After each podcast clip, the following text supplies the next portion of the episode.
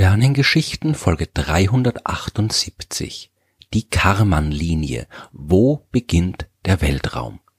Wo fängt eigentlich der Weltraum an? Das ist eine ziemlich simple Frage und eine ziemlich fundamentale noch dazu, und man sollte eigentlich denken, dass es darauf auch eine simple Antwort gibt. Tatsächlich ist die Sache aber deutlich komplexer, als man es erwarten würde. Fangen wir daher am besten mal unten und am Boden unserer Erde an. Wenn wir da durch die Gegend spazieren, dann würden die meisten zustimmen, dass wir nicht im Weltraum sind. Und wenn wir das akzeptieren, dann muss der Weltraum irgendwo weiter oben über unseren Köpfen anfangen. Aber wo genau? Über unseren Köpfen befindet sich zuerst mal die Atmosphäre der Erde.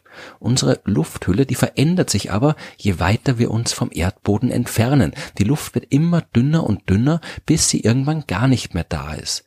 Wenn wir uns weit genug vom Erdboden entfernt haben, um uns im luftleeren Raum zu befinden, dann sind wir definitiv im Weltraum. Auch da werden die meisten wahrscheinlich zustimmen. Aber genau da jetzt fangen die Schwierigkeiten an. Wo dazwischen ziehen wir die Grenze? Wenn man nicht ausreichend trainiert und vorbereitet ist, dann kann man unter Umständen schon Probleme kriegen, wenn man sich mehr als zweieinhalbtausend Meter über dem Meeresspiegel befindet. Das ist jetzt nicht sonderlich viel. Auf Berge, die so hoch sind, auf die kann man auch wandern, wenn man keinen Extremsport betreibt.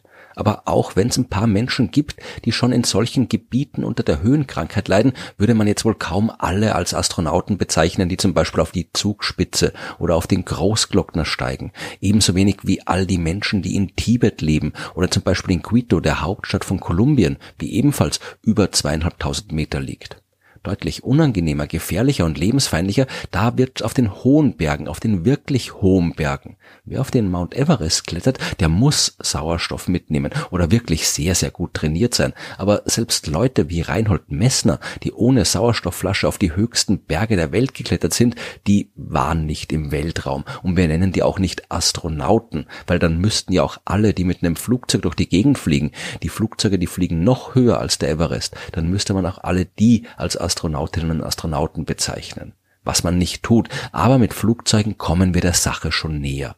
Ein Flugzeug benutzt man zur Luftfahrt wohingegen Raketen zur Raumfahrt verwendet werden. Irgendwo hier muss also eine Grenze zwischen Luft und Weltraum zu finden sein. Und wo man die ziehen kann, hat der Physiker Theodor von Karman in den 1950er Jahren vorgeschlagen. Je höher ein Flugzeug fliegt, desto dünner wird die Atmosphäre, durch die es sich bewegt. Das heißt aber auch, dass das Flugzeug umso schneller sein muss, um aus der dünnen Luft noch ausreichend Tragkraft beziehen zu können und aerodynamisch, das heißt eben durch die Luft und mit der Luft gesteuert und kontrolliert zu werden. Raumfahrzeugen dagegen ist die Aerodynamik vereinfacht gesagt komplett egal.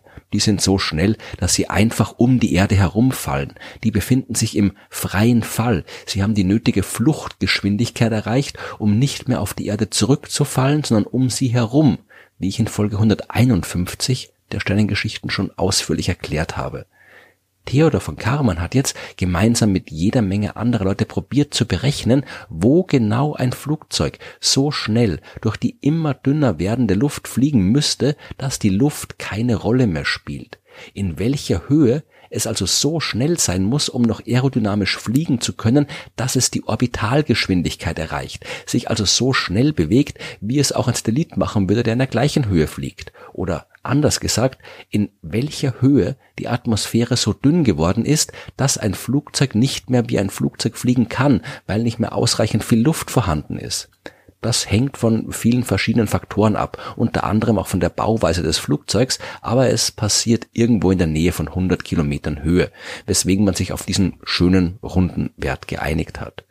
Würde ein Flugzeug also höher als 100 Kilometer fliegen wollen, dann könnte es sich die Mühe auch gleich sparen, ein Flugzeug zu sein und zu einem Raumfahrzeug werden. Denn es bewegt sich dann nicht mehr nach den Gesetzen der Aerodynamik, sondern nach denen der Raumfahrt.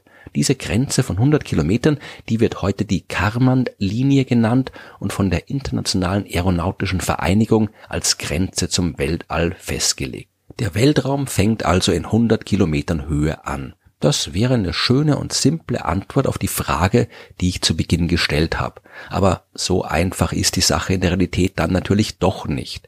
Zuerst mal, weil es keine allgemeingültige Definition ist. Die NASA etwa, die hat als Grenze zum Weltraum eine Höhe von 50 Meilen festgelegt, was circa 80 Kilometern entspricht. Und alle, die so weit nach oben kommen, die werden Astronautinnen und Astronauten genannt.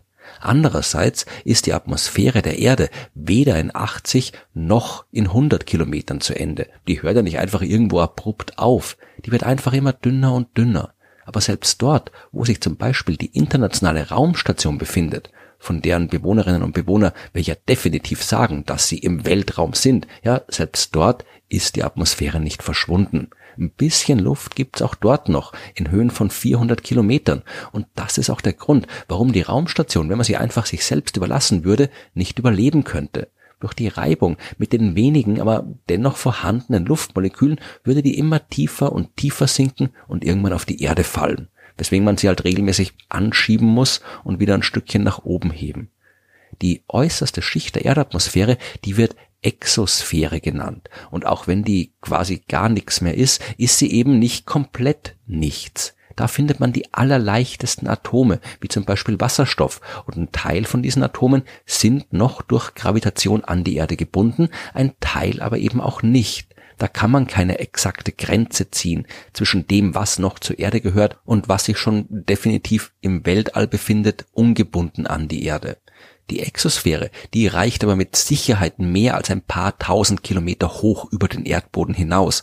Wenn es jetzt also danach ginge, dann wären nur die paar Menschen, die zum Mond geflogen sind, im Weltraum gewesen und die ganzen anderen Astronautinnen und Astronauten hätten sich alle nur irgendwo innerhalb der Erdatmosphäre herumgetrieben.